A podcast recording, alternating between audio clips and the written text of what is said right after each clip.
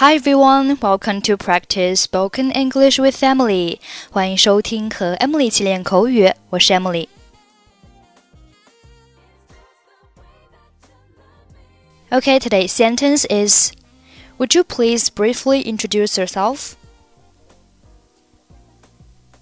Would you please briefly introduce yourself? Would you please briefly introduce yourself?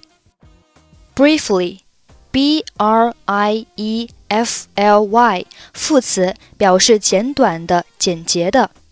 Introduce, I N T R O D U C E，动词，表示介绍。所以，Would you please briefly introduce yourself？意思就是，你可以简短的介绍一下你自己吗？ 下午好，感谢您给我这个工作面试的机会。Good afternoon. Thank you for giving me the opportunity to interview for this job. 不客气。那么现在我要问你几个问题，希望你能开诚公布的回答。Sure. Now I am going to ask you a few questions. I hope you answer them in an open and honest manner. 我会的，请问。I will. Please go ahead.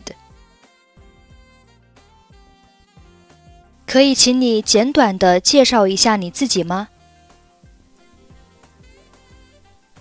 Would you please briefly introduce yourself? 好的，我叫贝蒂·菲尔德，今年二十三岁，大学时主修企业管理，并于今年七月份毕业于哈佛大学。Of course, I am Betty Field. I am 23 years old. I majored in business administration in college, and I just graduated from Harvard in July this year. 谢谢。你认为你是哪一种性格的人呢？Thank you. What kind of character do you think you have? 一般来说，我很内向， 但是非常随和。我的脾气很好，并且很有耐心。Generally speaking, I am an introvert, but I am very easygoing. I'm well tempered and very patient. 很好，可不可以告诉我你最大的优势是什么？Good. Can you tell me what your greatest advantage is? 我擅长团队合作，而且我有良好的沟通技巧，我总能很好的适应新环境。Well, I am cooperative in a team, and I have good communication skills. I always adapt myself well to a new place. 谢谢你的回答。第一轮面试已经结束了，请在外面等候第二轮和我们总经理的面试。I appreciate your reply. The first round interview is over.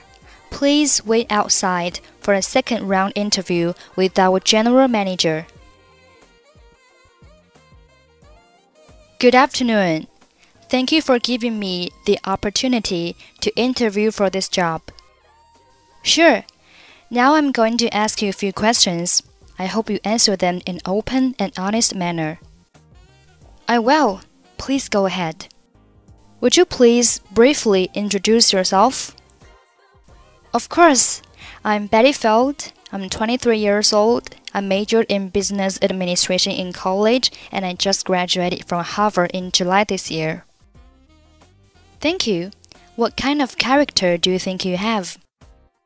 Generally speaking, I'm an introvert, but I'm very easygoing. I'm well tempered and very patient. Good. Can you tell me what your greatest advantage is? Well, I'm cooperative in a team and I have good communication skills. I always adapt myself well to a new place. I appreciate your reply. The first round interview is over. Please wait outside for a second round interview with our general manager. Okay, that's it for today. 获取更多地道美语发音秘籍，欢迎关注微信公众号“英语主播 Emily”。I'm Emily. I'll see you next time. Bye bye.